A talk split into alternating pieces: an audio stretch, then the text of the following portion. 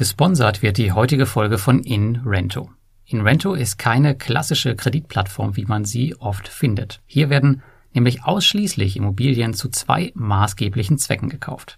Erstens, um sie danach zu vermieten und die Miete unter den Investoren anteilig auszuschütten und zweitens, um die Immobilien später mit einer Wertsteigerung zu verkaufen.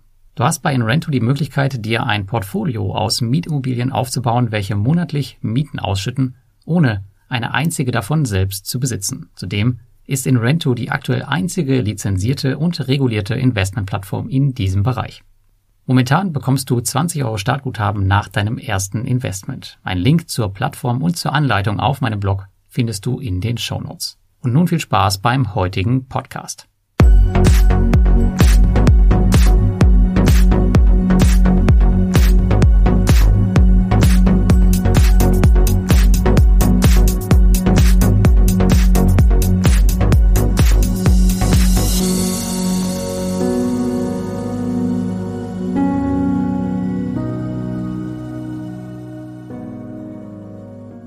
Heute 10.000 Euro in P2P-Kredite investieren würde, welche P2P-Plattform würde ich auswählen? Das wollen wir uns heute gemeinsam mal anschauen und auch die Meinung der Community mit einfließen lassen. Viel Spaß! Dieser Beitrag, den ich auch auf dem Blog aktualisiert habe, der erscheint heute schon in seiner dritten Version.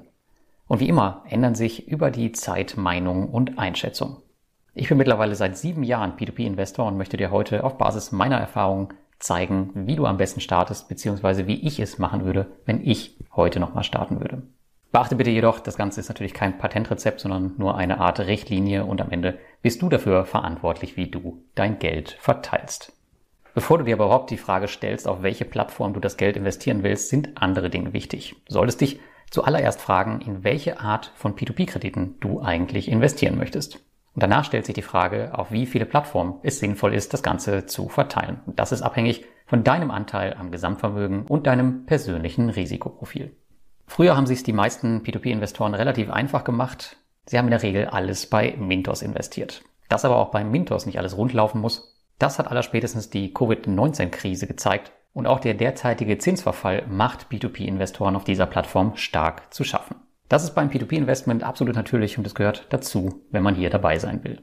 Wenn ich heute nochmal starten würde, dann würde ich vor allem drei Dinge berücksichtigen. Erstens, stecke nicht das gesamte Geld in eine P2P-Plattform oder extrem wenige. Das klingt offensichtlich, ist es aber scheinbar immer noch nicht.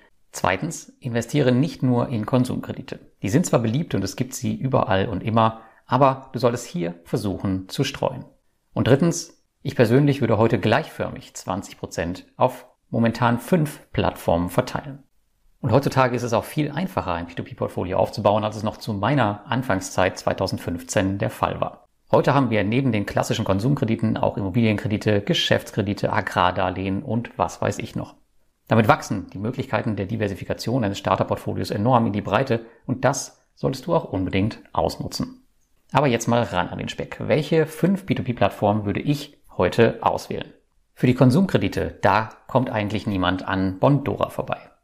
Die Plattform ist bei mir persönlich seit Ewigkeiten gesetzt und ich habe dort auch das meiste Geld in meinem P2P-Portfolio liegen. Und auch wenn man immer wieder Berichte im Internet liest, die ziemlich negativ sind, nutze ich die Plattform nach wie vor ganz gern. Die negativen Berichte, die betreffen auch meist eher die Instrumente Portfolio Builder und Portfolio Pro. Ich investiere eigentlich seit dem Launch von Go Grow nur noch in dieses Produkt, denn hier weiß ich ganz genau, was ich täglich bzw. am Monatsende bekomme. Sogar eine tägliche Verfügbarkeit nicht nur der Zinsen ist gegeben, wenn nicht gerade eine globale Wirtschaftskrise über uns zieht, wie es im letzten Jahr im Shutdown-Crash der Fall war, wo die sogenannten Teilauszahlungen aktiv wurden. Aber auch das haben sie ganz gut gemeistert. Ich bin mit meinem Investment dort seit 2015 zufrieden und es sieht auch nicht so aus, als würde sich das dieses Jahr bzw. nächstes Jahr noch grundlegend ändern. Den zweiten Baustein, den würde ich in Immobilienkredite anlegen und hier kommt nur Estate Guru in Frage. Ich bin noch nicht so lange Investor auf Estate Guru wie bei Pandora, aber durch die Spezialisierung auf Immobilienkredite und die kaum vorhandene Konkurrenz gibt es für mich aktuell fast nur diese Plattform. Auch die Rendite ist mit knapp 10% noch immer sehenswert, obwohl sie zunehmend Richtung Süden geht. Was jedoch viel wichtiger ist und mir heute nach wie vor das Vertrauen in die Plattform gibt, Estate Guru hat in den letzten Jahren durch die Rückholung bisher aller Kredite aus meinem Portfolio, jetzt stammt November 2021, gezeigt, dass sie investorenorientiert arbeiten und auch die Rückholung letztendlich funktioniert. Als drittes im Portfolio würde ich eine Plattform für gemischte Kredite nehmen und da kommt eigentlich nur Mintos in Frage. Ich weiß, Mintos hat sich nicht mit Ruhm bekleckert, aber ich persönlich, ich arbeite komplett ausschüttungsorientiert und daher ist mir das meiste davon relativ egal. Letztendlich haben Anleger natürlich immer irgendwas zu meckern und das wird sich auch in den nächsten Jahren nicht ändern. Mintos hat aber seit dem Ausbruch der Covid-19-Pandemie viel getan. Heute ist man reguliert, bringt interessante und deutlich sicherere Kreditgeber auf die Plattform und hat eine extrem breite Investorenbasis. Für einen erfahrenen Anleger gibt es sicher bessere Alternativen. Dazu kommen wir noch. Für Leute, die jedoch einfach starten wollen, ist Mintos in meinen Augen heute eine der sichersten P2P-Plattformen. Ich spreche hier nicht von der Sicherheit der P2P-Kredite, sondern der Sicherheit der Plattform selbst.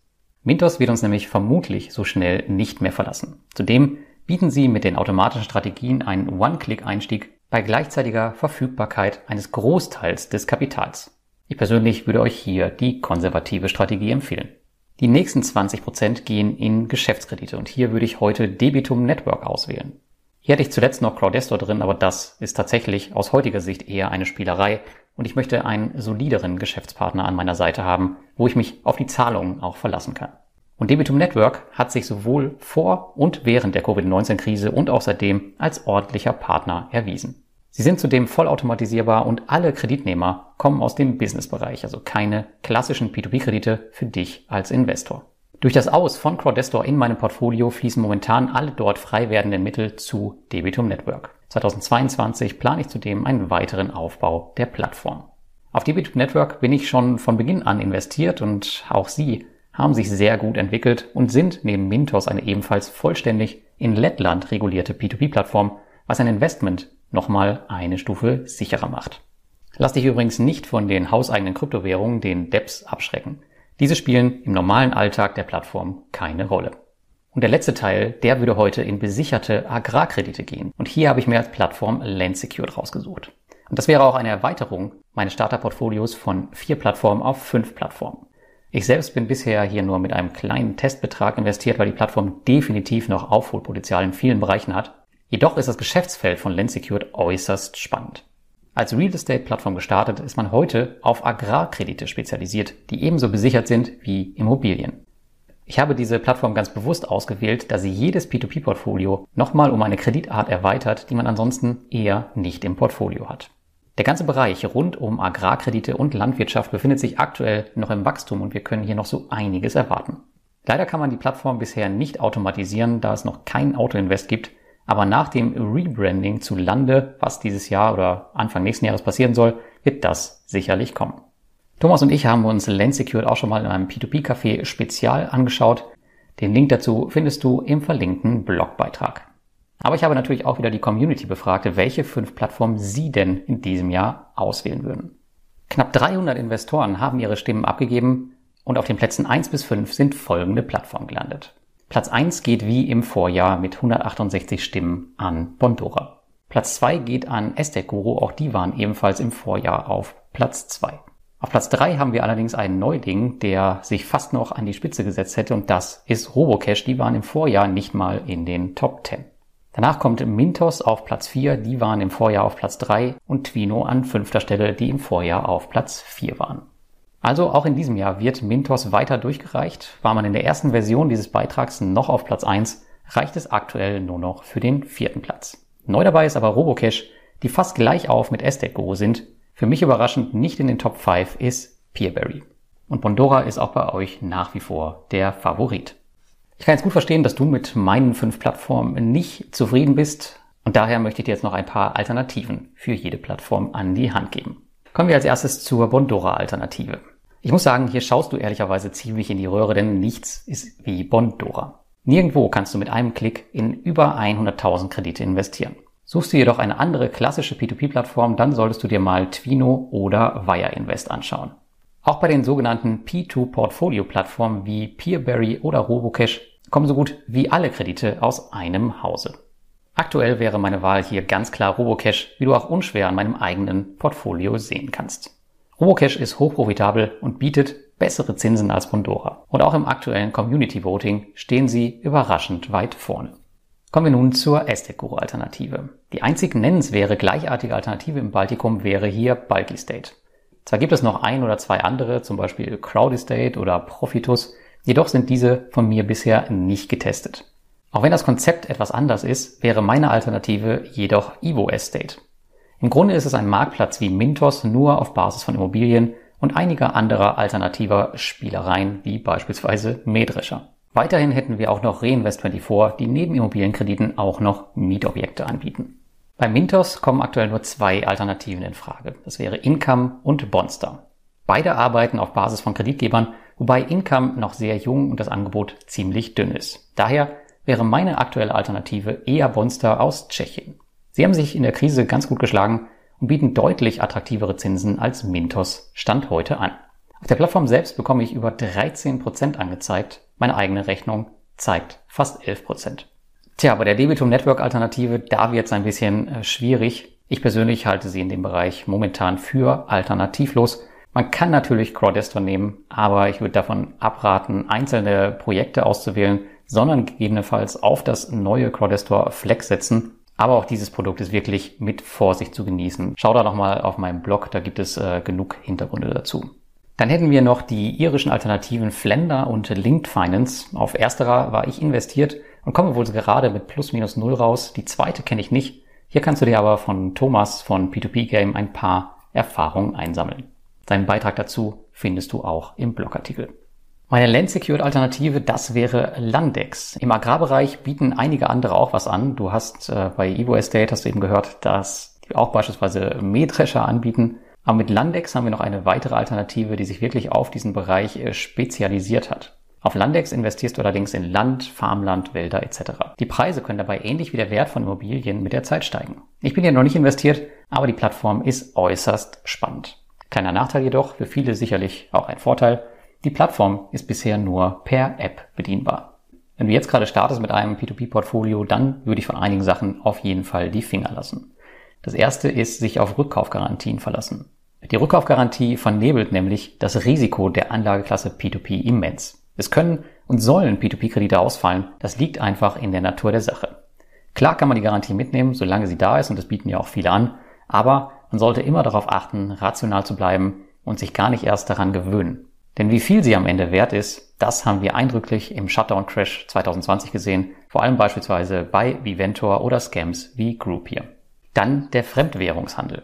Beim Mintos oder Twino ist es schon lange fest verankert, bei vielen anderen kannst du mittlerweile auch damit rumspielen. Die Rede ist von Fremdwährungsgeschäften. Diese Möglichkeit verkompliziert das P2P-Investment nur zusätzlich und ich würde das daher tunlichst vermeiden. Ich selbst habe meinen Ausflug dorthin in diesem Jahr erstmals gewagt, das jedoch mit Erfolg. Bei Twino habe ich aufgrund der Verfügbarkeit auf Fremdwährungskredite setzen müssen. Das ist aber mehr als gut gegangen. Die Regel ist das aber nicht. Und drittens, hin und her macht Taschen leer. Ständig Geld hin und her zu überweisen kostet Zeit und Nerven. Aktuelles Beispiel auch hier wieder Mintos. Dutzende von Anlegern in unserer Community beschweren sich momentan wegen fallender Zinsen und fliehen zu anderen Plattformen wie Twino, Peerberry oder gar irgendeiner anderen Bude mit geringem Track Record. Aber auch da sind die Zinsen nicht in Stein gemeißelt und werden sich zwangsläufig dem Markt anpassen. Mein Tipp also, bleib einfach geduldig und bleib einer Plattform treu, sofern es im Allgemeinen wirtschaftlich Sinn macht. Wenn nicht, dann natürlich runter mit dem Geld. Es hängt zudem auch immer etwas von der Erwartungshaltung ab. Schaut man nur auf die Rendite, wird eine P2P-Plattform schnell auf die Ersatzbank geschoben. Ich selbst habe übrigens noch niemals einen Euro substanzielles Kapital abgezogen mit der Absicht, es dann auf einer anderen P2P-Plattform wieder einzuzahlen. Nur um dann vielleicht nach einigen Monaten zu merken, dass da die Zinsen auch sinken oder der Cash-Track steigt oder sonst was. Ich persönlich bin auch lieber auf einer Plattform mit über 10 Jahren Track Record, auch wenn sie nur in Anführungsstrichen 6,75% Rendite zahlen, als auf irgendeiner neu gegründeten Mistplattform. Jetzt wird es natürlich einige geben, für die 10.000 Euro viel zu viel ist aber das ist einfach nur ein Beispiel und der ungefähre Schnitt aus vielen Investorenmails. Jeder ist jedoch an einem anderen Punkt im Leben. Für die einen sind 10.000 Euro eine Menge Geld, für die anderen eben nicht. Das Schöne an den Plattformen ist, dass du überall schon mit sehr wenig Geld, ein bis 100 Euro einsteigen und dir mit entsprechender Dauer ein schönes Portfolio zusammensparen kannst. Bei der Diversifikation ist es das gleiche Thema. Für die einen sind fünf Plattformen viel bei der Summe, bei den anderen nicht. Schau einfach, wie viel von deinem Vermögen dein gewünschter P2P-Anteil ausmacht und je mehr du hast, desto mehr solltest du auch diversifizieren. Ich persönlich empfinde vier bis fünf Plattformen bei der Summe als absolut ausreichend. Die Erfahrungen, die du sammelst, die werden dich mit der Zeit hier auch sicherer machen.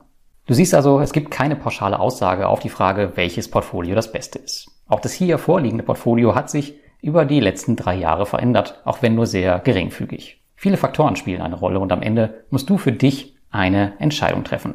Ich selbst sehe P2P-Kredite seit jeher als Ergänzung zu meinem Aktienportfolio da ich die Kombination P2P Cashflow und Dividendentitel als Einkommensinvestor für außerordentlich vielversprechend halte. Vielleicht kann dir der Beitrag ein paar Denkanstöße mitgeben, wie du für dich dein perfektes Portfolio zusammenstellen kannst und worauf du achten musst. Beachte bitte, dass meine Auswahl nur eine Momentaufnahme ist, die in ein paar Wochen schon wieder ganz anders aussehen könnte. Ich hoffe, dir hat der heutige Beitrag gefallen. Jetzt möchte ich aber von dir wissen, wie du 10.000 Euro in P2P-Kredite anlegen würdest. Schreib mir das doch mal, wenn du Lust hast, in die Kommentare unter meinem Blogartikel oder auf dem YouTube-Kanal.